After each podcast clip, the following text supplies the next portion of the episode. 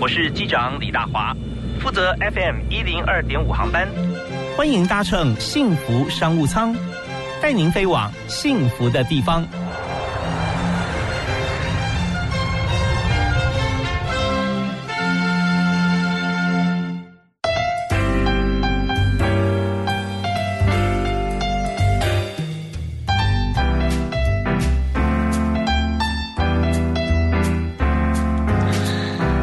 亲爱的听众朋友，大家好！大家下午好，也要道声晚安啊！现在是下午的五点钟，欢迎您准时锁定 FM 一零二点五，在每天下午五点到六点的幸福商务舱，我是主持人李大华。啊，在今天呢，礼拜五的下午，我们要谈一个礼拜哈，哇，终于啊结束，我们可以好好休息一下哈。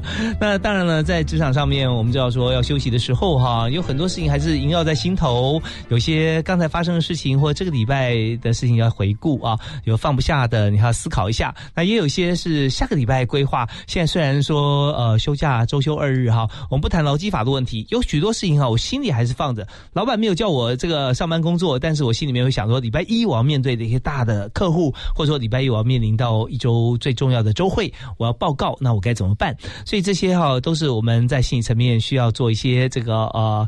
怎么样能够好好面对啊？有休息啊，这些都是平常啊我们要做好的功课。但要做得好啊不容易。我们今天特别邀请到我们节目也是大家的好朋友，资深心理啊，资商心理师林翠芬又到我们节目现场。翠芬你好，Hello，主持人大华，各位亲爱的听众朋友们，大家好，非常欢迎翠芬今天来到这边和大家来共商大事啊，因为工作职场上真的有时候也会。回家也会思考，也会忙啊，但是千万不要把情绪带回家。不过这一点真的不太容易了哈。呃，那我们在今天要先从实事话题来切入，就是现在呢，大家从这个七月初哈到月中，我们有一件很重要的事情要做，就是我们要呃去思考振兴券嘛啊，要怎么购买，购买以后去哪里花，对不对？那翠芬有跟我讲哈，说哎，大华，我们今天谈振兴券啊，这代表很大的这个意涵，特别从上面怎么消费可以观察人性，是不是？哎，其实我后来发现，我们现在周遭啊，大家都很关心振兴券，然后呃，要看钱花在哪里。那其实那里面呢，呃，第一个像我遇到很多人呢，他们就说这些钱我要好好去玩一趟，哦，呃，好好的去呃，好好吃一顿，或者是说好好去做一个什么。那我发现，哎，很蛮多人在这个呃。疫情之后，或是很压抑之后，或今年觉得好辛苦之后，哎，想要用这个振兴券，不是振兴经济，要振兴自己的心理，哦，先 为自己做一点犒赏或补偿。所以其实还蛮多上班族或一般人，可能拿到振兴券之后，会想好好的补偿一下自己，犒赏一下自己，或去哪里玩一玩。哦，那这样的话，会觉得好像呃，感觉到因为这笔钱是多出来的嘛，对，所以玩的时候、用的时候、花的时候、补偿的时候，就会觉得特别开心。嗯哼。嗯，呀，蛮疗愈。的啊，那我们也希望这份疗愈能够帮助到台湾需要被振兴的一些产业，观光、餐饮、旅游。前一阵真是辛苦了啊，所以这方面我们也希望透过这样的振兴券的消费提振经济。但是呢，我们要怎么样从振兴券消费的行为或中间的过程，可以观察看出来，甚至考验到人性？这倒是一个蛮有意思的话题。嗯，像有些人呃买东西的时候啊，是属于很理性的，所以你看有些人拿振兴券的时候，他就要开始说这笔钱我要怎么花，嗯，哦花在哪里？那有一天呢，因为我的电脑有出一点状况，那我就去一家电那个呃电器行啊，请他帮我呃就修理呃，那这家电器行的同仁妈妈真的非常热心的帮助我。那我在那里面呢，就是在呃等待修理电脑的过程中啊，就发现好多人来询。问跟振兴券有关的事哦，就是我这边修电脑是不是可以用振兴券？他说，呃，振兴券可不可以买冷气？哦，振兴券可不可以呃买电脑？哦，振兴券可不可以做什么？然后特别来询问，然后规划。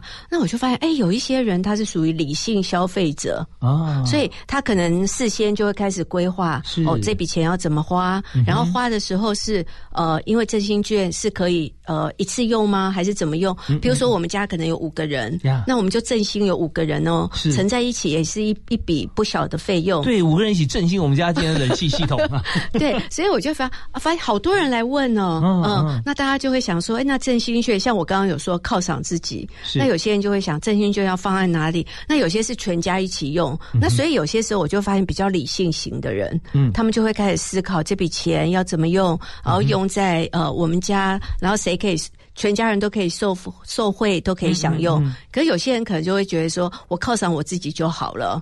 哦，每个人都会有一点不一样。是在家里面，其实，在振兴券，就刚才呃，翠芬老师有特别提到说，振兴券它是额外多出来的一部分，三分之二是多出来的。对啊，那这个时候大家在思考用途的时候，就想到说，我们是要团队合作型的消费呢，还是呃独善其身、个人个个人独享的消费啊？像这个时候，如果有家庭性的需求或团体型的需求的时候，就可以考验出来说，呃，当然在一个。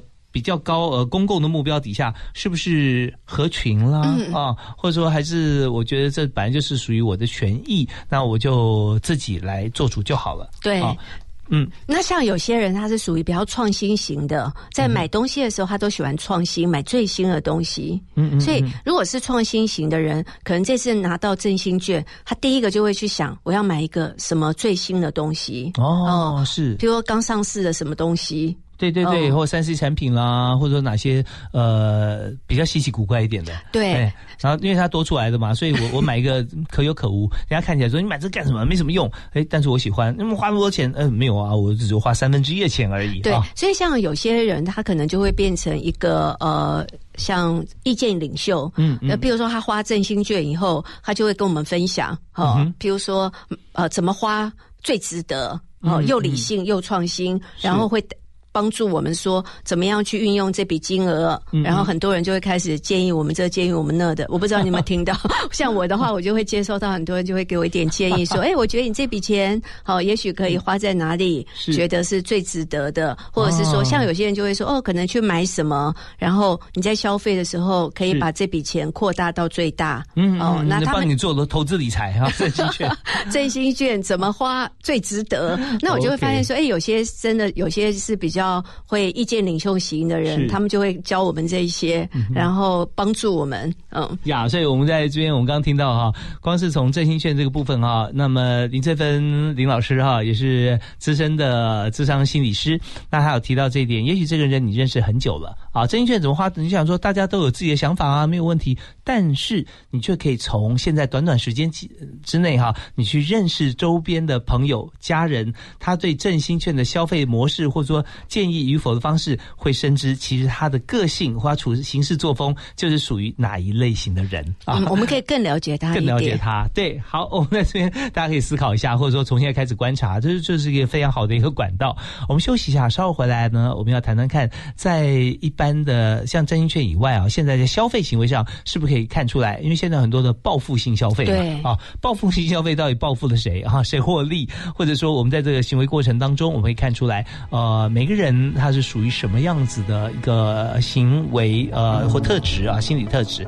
那还有就是我们谈到在职场方面，暑假到了，那么如果要在暑假方面有一些安排呃出去旅游，那对于公司里面其他同事的工作分配或请假，那也是一个学问。我们稍后请林翠芬老师继续帮大家来做分析。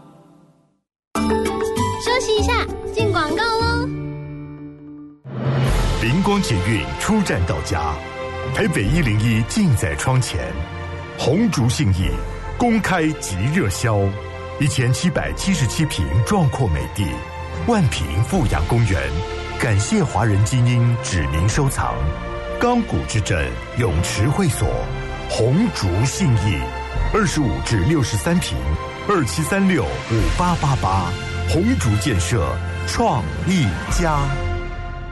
立百代文具好礼奖给你，即日起至九月二十日，凭日本斑马、萨拉萨钢珠笔或德鲁嘎的不易断芯自动铅笔商品条码，空气清净机、电扇等你拿。活动详情请上网搜寻“立百代陪着你长大”粉丝团。放下遥控器，放心出门去，防疫新生活运动开始。去享受汗水，享受阳光，享受现场，享受真实，享受美食，享受安全，享受风足，享受无拘无束，享受日常如常。戴口罩，勤洗手，保持社交距离。防疫新生活运动，乐活防疫，健康生活。有政府，请安心。资讯由机关署提供。永不设限，抓住机会，才会有丰富精彩的人生。我是刘伟霆，你现在收听的是幸福广播电台 FM 一零二点五，听见就能改变。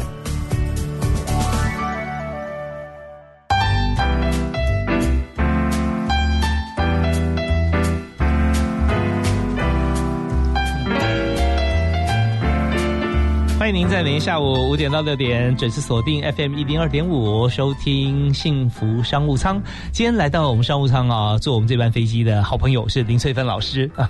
大家常常在电视上面也看到他在各个不同的节目在谈心理的一些智商啊、哈行为啊，有一些个案的方面啊，也都透过不同的。形式来让大家有收获。那今天我们谈的是刚谈振兴券哈，就可以看出来你本来不太认识他哈，不太熟知他是什么样性格的人，但你看他对振兴券的使用方式哈，就可以了解说哦，原来他的内心底层他是属于什么样个性啊？那跟他相处、接触和交付任务的时候，就知道怎么做。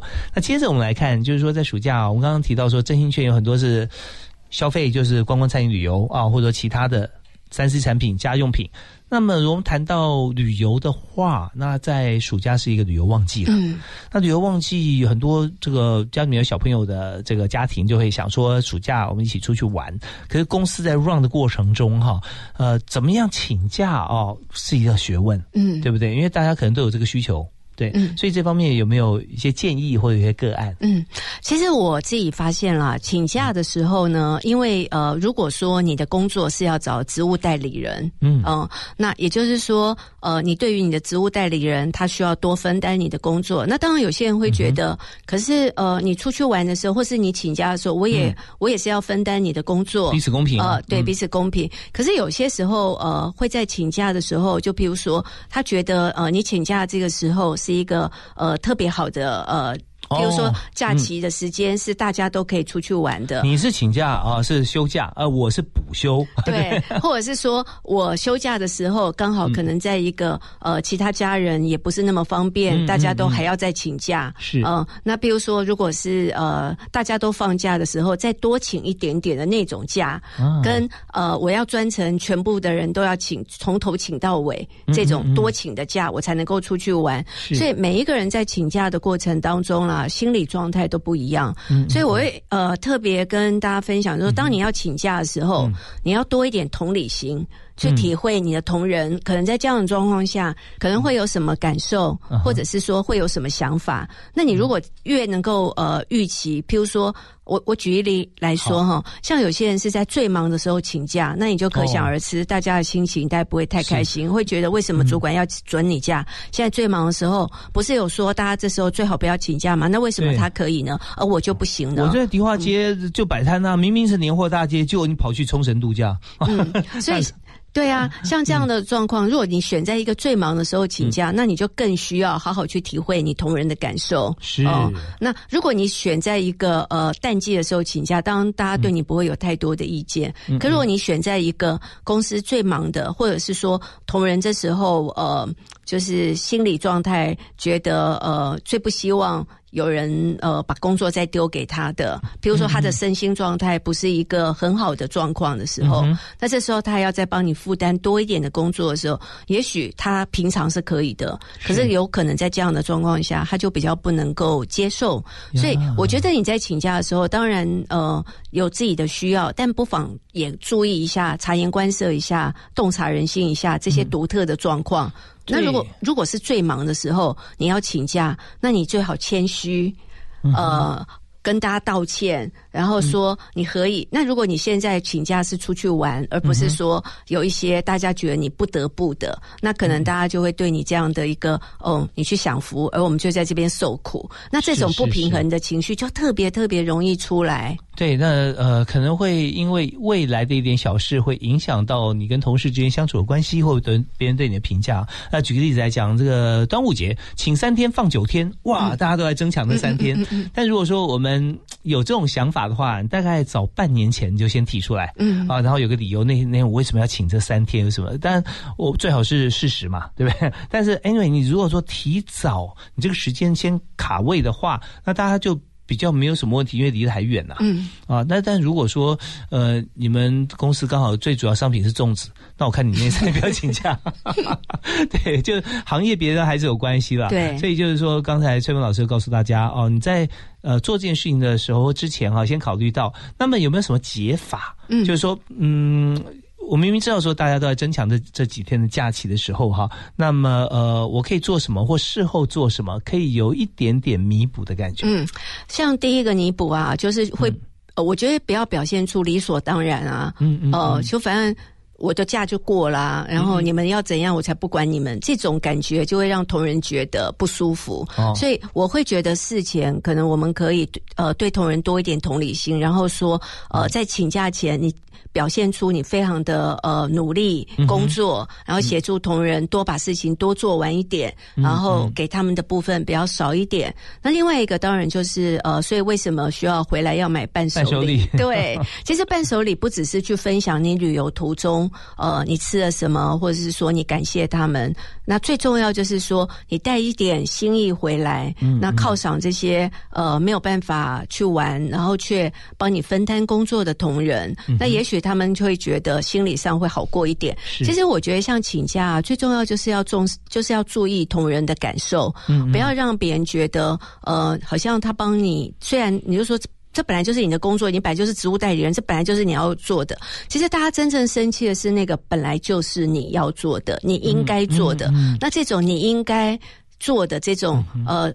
就很容易引发别人不舒服的情绪，所以我们还是可能会跟别人说非常谢谢你，然后呃，在我呃请假这段期间，然后帮我做了好多事，感谢你。那可能送个小礼物，然后或者是说呃送一些好吃的东西，那也可以让他们心里呃觉得舒服一点。是。那我其实有发现有一个研究很有趣，大家都觉得啊，请吃一点小小东西、小礼物，或是有有帮助吗？我会跟大家说，从心理学角度，有的。有的，好，好，所以这边呢，刚才翠根老师跟大家讲了两大重点，那重点很多啦，我只提两两个啊，跟大家讲，一个就是说，不要说本来你就植物代理人，本来你就应该，嗯，我们自己先要把这个本来就应该变成说，你对我真是太好了，我没有你不行，嗯，好，那种感觉起码让别人说，你再你可以再假一点啊，但他起码心里是觉得你起码有做到，你知道我啊辛苦，对，你知道我辛苦，好，那起码你知道嘛，你不要说都不知道，理所当然，那就很被被画个叉叉。啊，那第二点就是要跟大家分享，就是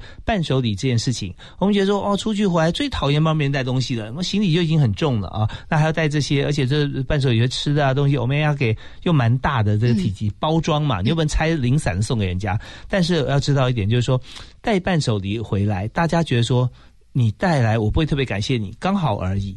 但是如果你不带，就是说不是说要送送多贵重礼物，就是你没有一点点表示的话，就大家有跟我同游的感觉哈，那可能大家觉得说真不知道该怎么说，因为你说。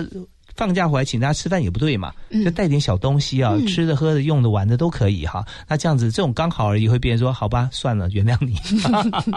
对，所以这位老师跟我讲，真的美感很细，尤其他最近出了一本《从习惯洞察人心》啊，这本书真的是很多习惯可以看出来，呃，我们心里面的想法，或别人可以看到我们是怎么样的一个。对待别人的关系。好，我们再休息一下，回来谈一下在职场啊，现在步入了一个新契机，二十五万大军现在进入了台湾的办公室哈，或各种各类职场，我们怎么样来看这个菜鸟跟老鸟之间的关系？我们休息一下，马上回来。We don't talk anymore. We don't talk anymore. We don't talk anymore like we used to do. We don't laugh anymore. What was all of it for? Ooh,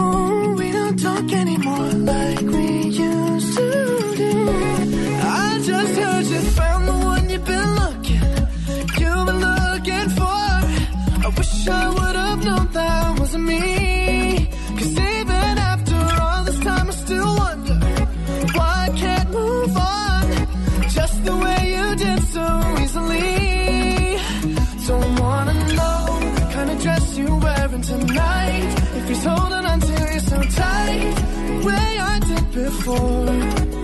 I overdosed. Should've known your love was a game. Now I can't get you out of my brain. Oh, it's such a shame. But we don't talk anymore. We don't talk anymore.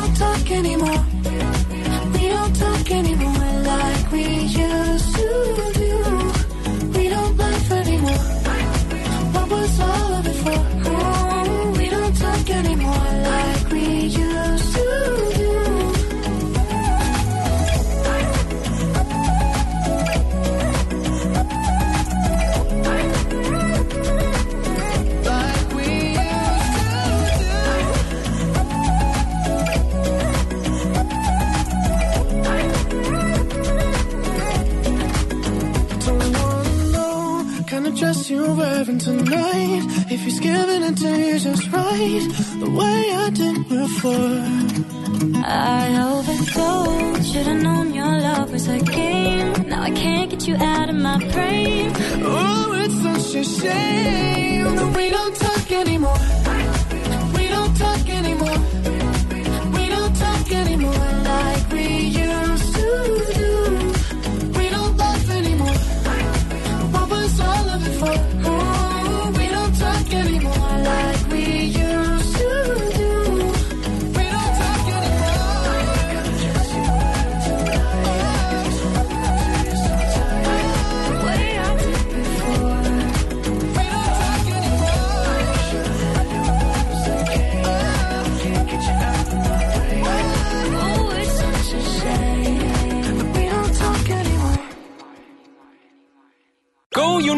Suzuki，嘿嘿，振兴拼经济，Kerry 为你扛生意，亚当波赛先有情，情谊相挺免头款，掏紧您我来搭，机会错过不再，Suzuki。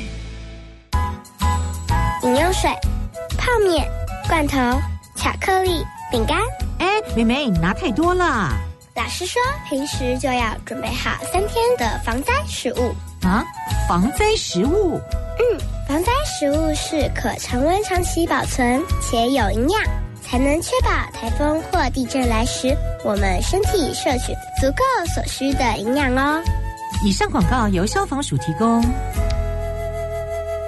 只想陪伴你，就一直在一起，守护你，把烦恼给全部抛弃，只想赖着你，我的旋律，拥抱你，拥抱我的幸福广播电台，FM 一零二点五。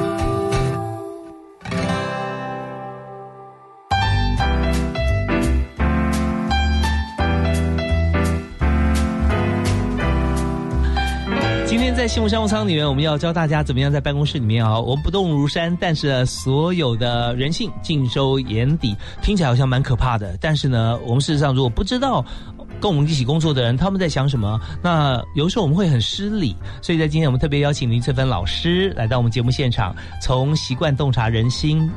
之外，我们也可以从很多行事作风，特别是新人进来的时候啊，那我们怎么样来看待这个老鸟的表现啊？知道说跟我们天天相处见面的同事，他的心里面在想什么？嗯啊，好，那我们现在真的现在暑假到了啊，那很多的同学毕业出来之后，现在都在找工作。今年我们在职场观察啊，然后长期观察。以今年来讲，当然机会少很多，嗯，啊，少很多。那所以公司呢，都希望能够进来的人都是一时之选啦。那进来很多的新进同仁就会被 assign 给这个呃。初阶主管或比较资深的同仁来带，那这个时候就发现说，每个人的职场师傅哈，哦，他教的都不太一样，嗯，或对待新人态度都不同，有的极为礼遇，有的就是像是这个媳妇熬成婆，百般刁难啊。所以，请这边老师跟大家揭示一下，在这个过程中哈，新人跟老人应该怎么样互动？嗯，其实像真的像大华你刚刚说的，有些人对新人是呃。特别呵护哦，有一点像保姆的感觉哦，然后就带着他哦，熟悉习惯。那当然也有时候你遇到的是一个教官型的哦，就不断的一直说，哎，这个怎么也不会做，那个也不会做，呃，怎么这么叉叉叉？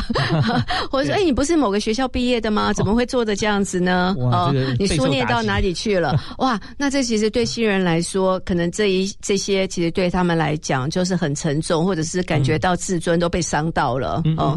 那当有。有些时候，我们遇到各种不同的呃带领者或主管，那对新人来讲，我也发现哈，呃，新人有一课是很重要的，就是怎么样去跟。带领你的人好好的相处，跟从他的身上学到东西，那我觉得这个部分是对很多新人。但我通常都会跟新人分享说：，你如果把带你的人当成是一个教练，那不管他教的你的是正的还是负的，像我们刚刚说的，有些是保姆型的，呵护你的；，但也有遇到教官型的，是纠正你的或责备你的。那可是你不管遇到的是正的跟负的，里面都有学习的养分。呀，嗯，所以有。有时候我常常会形容啦，就是说对新人来讲啊，如果你一开始工作，你就会放在一个呃非常好的环境，温暖的、幸福的、阳光充沛的，表面上好像是对你来讲是一个呃养分很好的环境，其实新人反而需要像小蘑菇一样，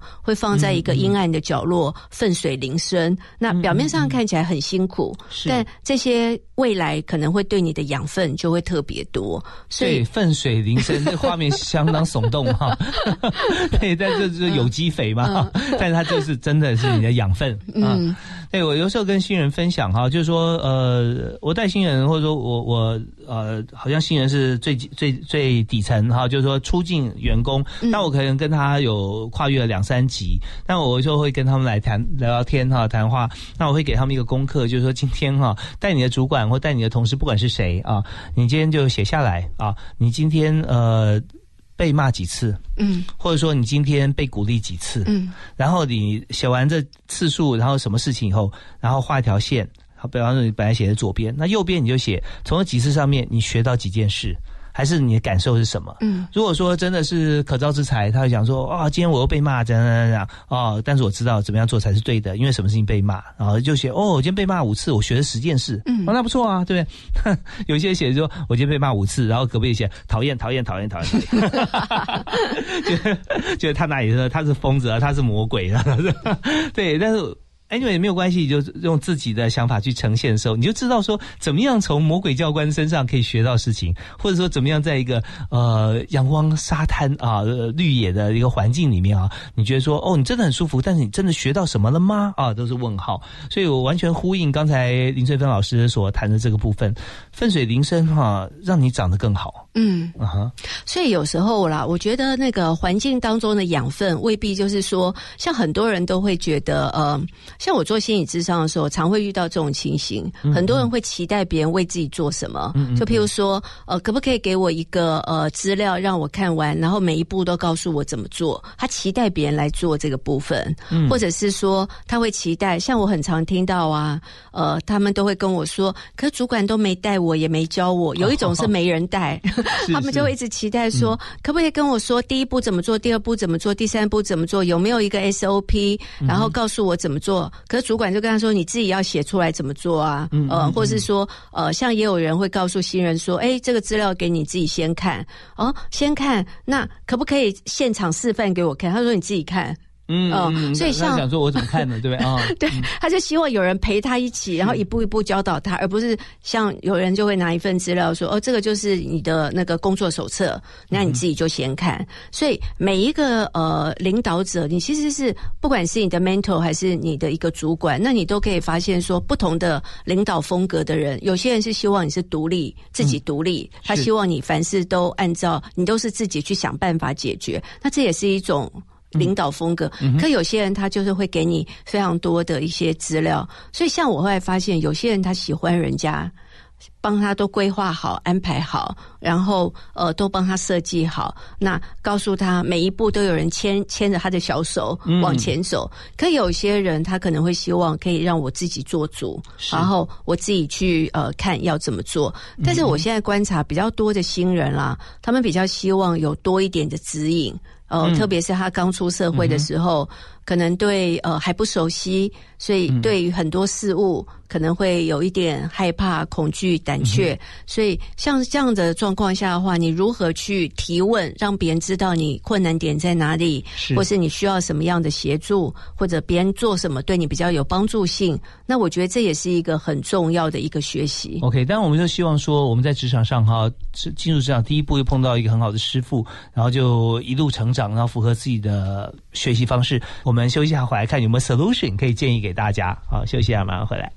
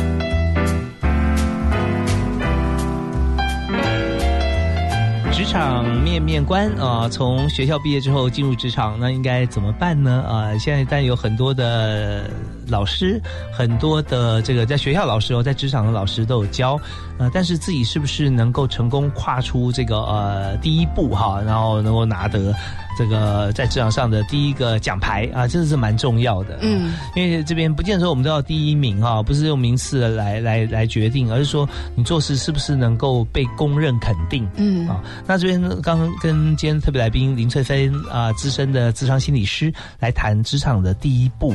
那有些年轻朋友刚进入职场的时候，他会非常忐忑啊，就任何事情都希望有人带领他，可是他碰到就是一个魔鬼教官啊，完全不会带领他，把他丢到一个地方自生自灭。那么我们该怎么办？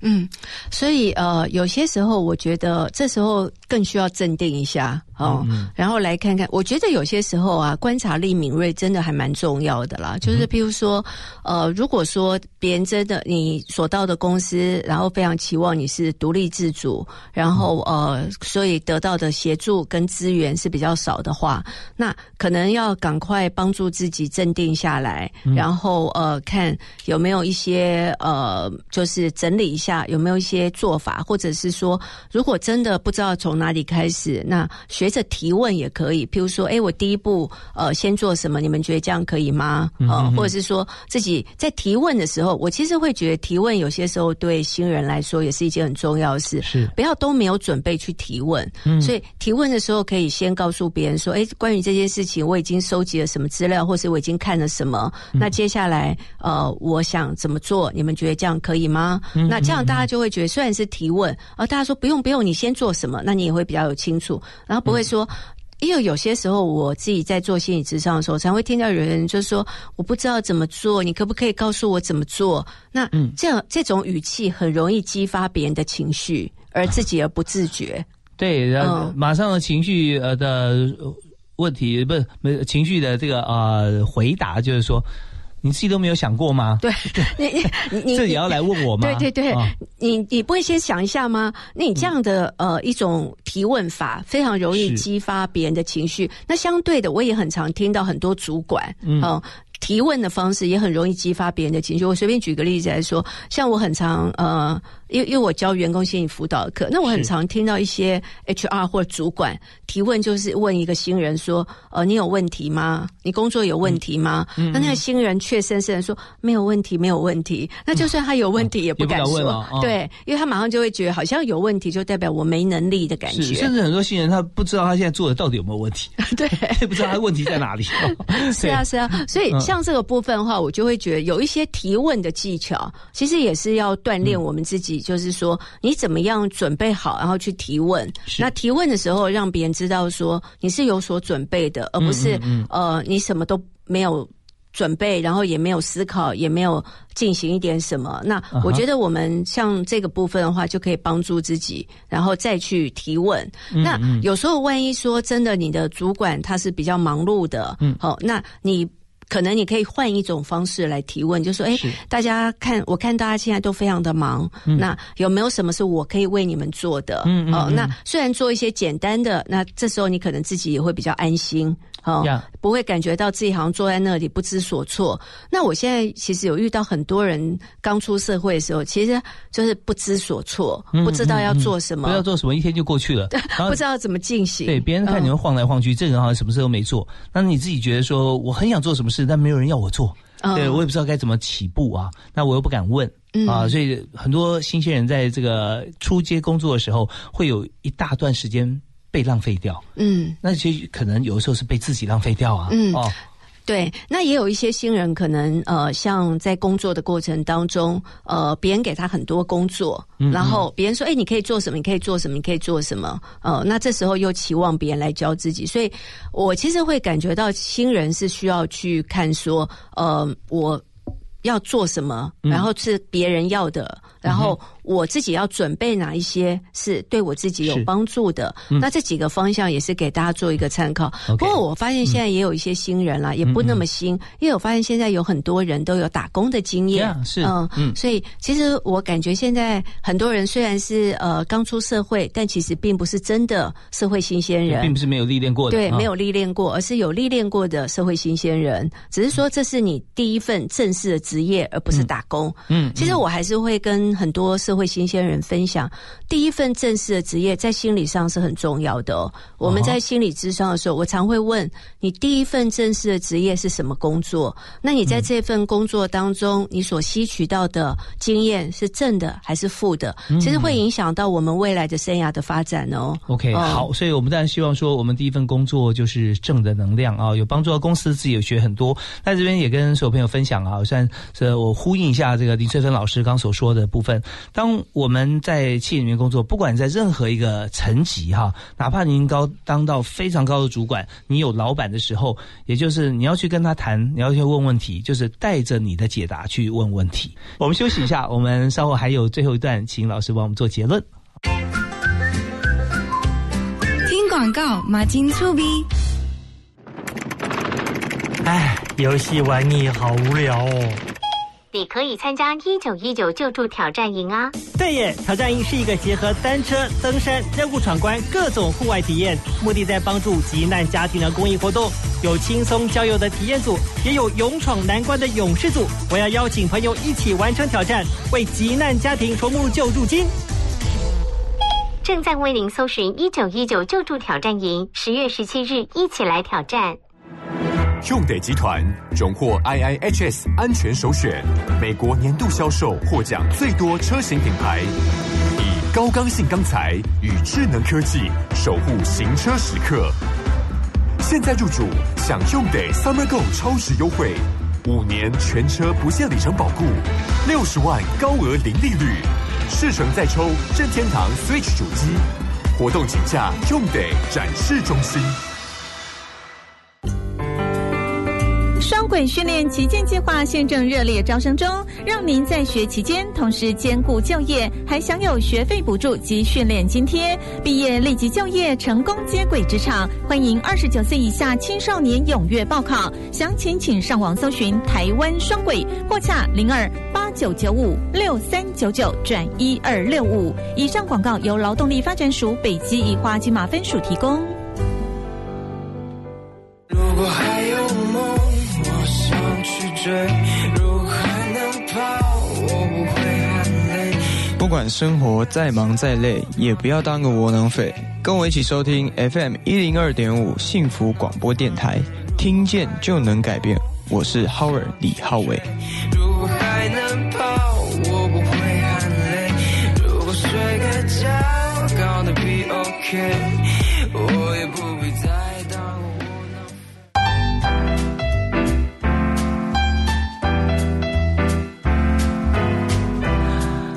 我们今天时间到了最后一段，将近现在快要晚上六点钟，我们赶快要邀请今天特别来宾，要和大家分享哈，在夏天这么热的天气里面，不知道林翠芬老师啊，呃，有没有感受到哈？一定有啊，因为她刚告诉我的，夏天天气很热，现在好像很多怒怒族，嗯对不对？啊因为其实呃，气候是会影响情绪的。嗯啊、特别炎热的时候，大家会比较焦躁难耐。是那因为最近我看电视啊，就会发现哇，最近。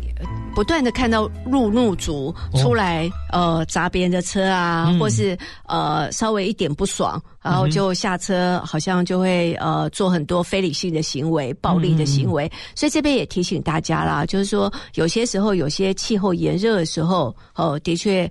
本来他的情绪状态就比较不稳定的人，有可能会在这样的状况下变得更加的暴躁易怒。所以我这边也提醒呃很多驾驶朋友们，所以路路上啊，如果你遇到某一些特殊的状况的话，可不要小看这些路怒族哦。路怒族有些时候侵略跟攻击的那个很强大，因为他可能会你觉得你只是提醒他按一个喇叭，可是他却有可能把你按喇叭的这个行为，嗯呃，你只是你你觉得你在提醒他，但他有可能会觉得你是在挑衅我哦、啊他的敌意就会变得非常强。所以，嗯因为但是我们并不清楚我按喇叭的那个人，嗯他是不是在这样的，他是不是路怒族哦？对，嗯有有算喇叭是表示感谢，对，有，我们按喇叭有些是感谢，哦，那可以听得出来，但有些是提醒，那有些是愤怒，叭叭叭。所以像有些时候，呃。因为因为真的路上的状况真的太多的，嗯嗯嗯每一个情绪状况不稳定。那我因为有观察到，所以也在这边特别提醒呃我们的驾驶朋友们。不过这也提醒我了啊，像是在这个林老师的这本新书里面，嗯对不对？从习惯来看人人性嘛，对不对啊？在在里面有讲到说驾驶习惯，很多人平常看起来这个呃温文儒雅啊，然后呃非常的这个呃修养很好，但是只要一上车手握方向盘，踩了油门之后，马上就会另外赛车手附身，嗯。啊，或者说他对于各方面好像批评啊，这这个前面的驾驶怎么样啊，旁边的车一定是呃谁在开啊，怎么样这样子，对，所以在这边本来就有些朋友他在开车在道路驾驶的时候，他就有一些情绪在，对再加上天气热，对对，嗯。所以像很多人其实，在开车的时候，他会有一些呃独特的。独特的性格，嗯呃，会跑出来。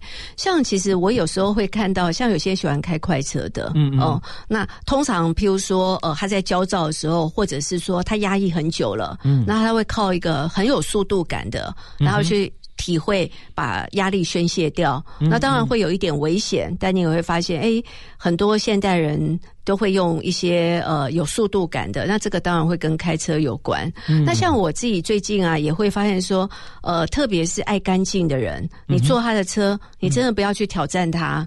呃，在车上吃东西、哦喝饮料我通常嗯呃坐人家的车，我一定会事先问。嗯我不嗯会呃，就是自以为说呃，因为我自己在车上吃东西、喝饮料是没关系。嗯可是我知道很多人很介意他的车子，他不喜欢有味道，或者他不喜欢沾到任何一点点食物屑，嗯他们会非常非常在意，然后气到不行。哦，你今天有空吗？我现在在陈记臭豆腐门口，我有外带，你来接我一下，当场绝交。对对对，像现像这种状况的时候，我通常都会事先问一下说，哎，呃。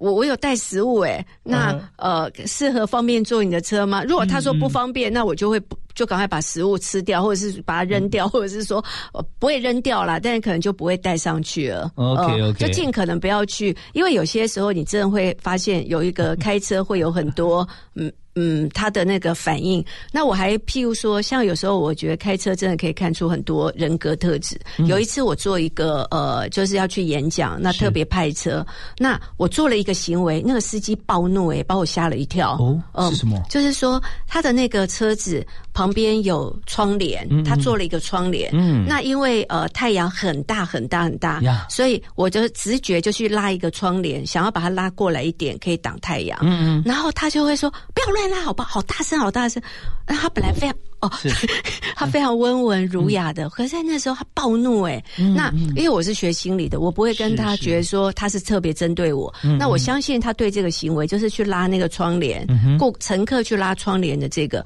已经引发了他长期累积了大量的情绪。啊所以，对对对呃所以他可能会对某一个行为，就是说。他特别的暴怒，嗯哦、就是对那个行为，他已经累积了非常非常多情绪，所以只要有人犯了那个行为，哇，他把所有对这个乘客的这个情这个情绪，全部都在那一刻整个大爆发。嗯所以我听完之后，我就会马上就会变成说，哦，我知道了，我知道，我赶快安抚他，让他，因为他也被自己吓到。OK，因为他也没想到自己那么气，所以有些时候你会发现，呃，有些人在暴怒的状态下，嗯那你可能要知道怎么应对，会比较安全，会比较好。所以每个人在我们身边的人，包含我们自己心中，可能都有那么一扇窗帘哈。那只是说它不是窗帘，那就就是不能被触碰到的对啊、一个天条。所以在这我们就知道每个人他的个性是如何，哪一边是底线，千万不要踩到他的红线。那当然了，如果说这个人红线太多哦，那他就是比较有问题，需要来找这个翠芬老师好好恳谈一下。对，那不然的话就是说每个人心中也许都会有有一些事情的话啊，那我们就尽量能够。不要让这些事情出现，让别人触碰到嘛。嗯哦，那这也是也比较好一点。对，我们就避开，危险的区域。OK，我们到夏天哈，现在这个夏日时节，但我们有很多的呃事情哈，像包含说天气热啦，是不是在路上碰到路怒族啦啊，或者说在这个呃现在职场有这个新人进来的时候，我们也考验自己带新人的方法，跟新人本身怎么样可以利用这段时间多学到东西。其实这都是翠芬老师今天教教我们很多哈这些方面的专业的知识。那最后呢，我们在学每次都会请这个呃来宾是给。听众朋友很多座右铭哈，有有一个座右铭，但我相信座右铭太多了，嗯啊，你会不会选一个要送给大家？如果在这个时节，如果在这个时节呢，我要选一个座右铭的话，那我会送给大家呃“心静自然凉”，因为现在这个时候太热了，那你心静下来会不会变得比较镇定，然后觉得真的比较不那么样的焦躁？是会的，所以这时候可以做一点呼吸，让自己镇定一点，然后也会觉得凉快很多。OK，真的很棒啊！心静自然凉。现在是我们物理的天气温度很高，但我们知道说，人在办公室里面或在家庭里面哈，每一个人他都会有觉得说他很容易暴躁，或者说红线快要被踩到的时候，嗯那这个时候呢？不要等到别人避开你的红线，你自己可以先静一下，心静自然凉啊。那我们对人处事都会非常的圆融圆满。好，我们今天非常感谢林翠芬老师接受我们的访问，谢谢，谢谢，谢谢大家。对，也也祝福你这本书啊，从习惯看人性哈，嗯那能够观察人心，能够让这个听众朋友有很大的帮助。我们也欢迎你随时啊，我们定期就来跟大家沟通互动一下。好谢谢大家，好，谢谢，感谢您收听我们的节目《幸福商务舱》，下次再会，好，拜拜，拜拜。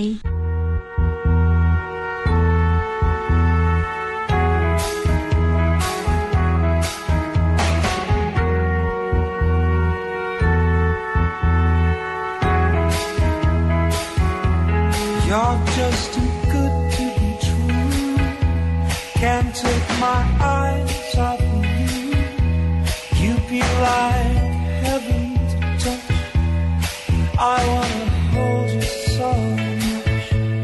At long last, love has arrived. I thank God I'm alive. You're just too good to be true. Can't take my eyes off you.